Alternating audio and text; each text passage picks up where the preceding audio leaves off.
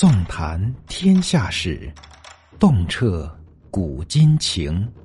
欢迎收听《中国历史奇闻异事和未解之谜》。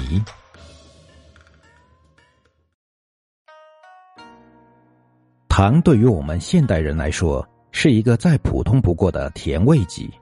随着科技的发展，糖的种类也是千变万化的。但万变不离其宗的，就是它固有的甜味，而成为人类最喜爱的食品之一。但在古代吃糖可没有现代这样容易，究竟奢侈到什么程度？说出来你可能不信。在我国，糖最早出现在商朝，只是那时候的糖并不叫糖，而称之为行，但也是发糖的音，大概是与饮食有关，所以才叫行吧。毕竟，在古代，象形文字还是占了很大一部分的。古代的储藏技术并不发达，每年收割下来的谷物如果保存不当，便会发芽。但人们舍不得扔掉辛辛苦苦种来的粮食，便仍然拿来食用。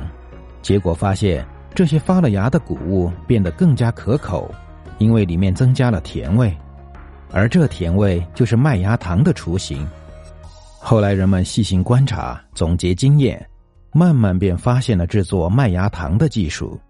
说到这里，还得提下我国古老的酿酒技术。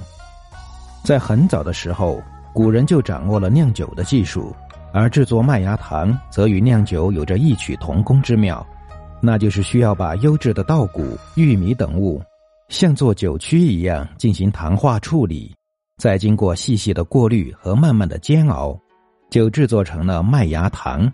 而这一切在周朝的时候就已经有了详细的记载，比如在战国的《尚书》里便有“架墙做干”一词，写的就是用种植出来的谷物做出糖的意思。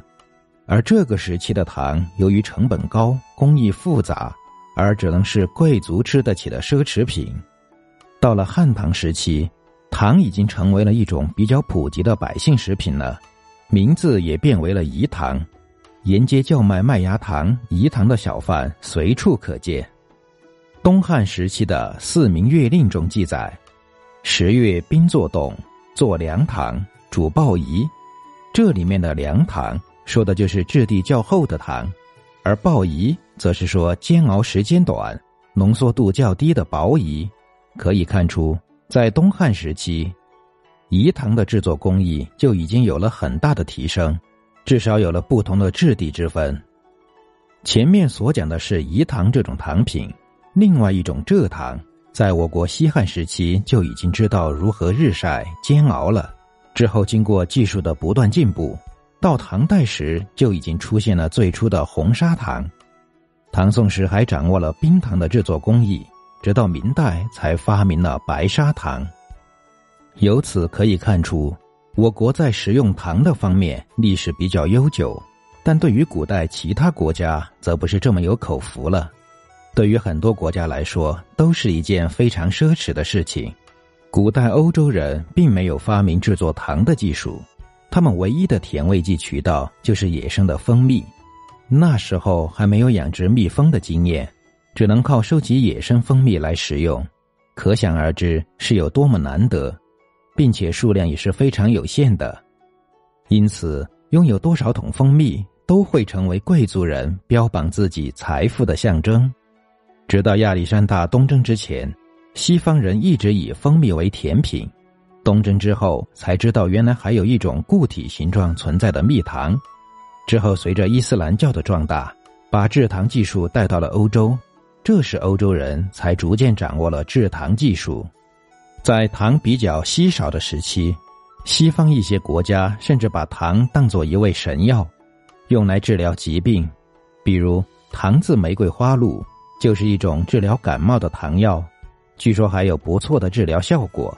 这糖与药品挂上钩，其价格必然会高出寻常物品。在古代中国吃糖也许是一件比较普通的事情了，但物以稀为贵。对于古代西方国家来说，却是一件极其奢侈的事情了。前人栽树，后人乘凉。别看我们现在吃的白砂糖非常便宜，这里面揉杂的不仅仅是甘蔗的糖精，更是劳动人民的智慧结晶。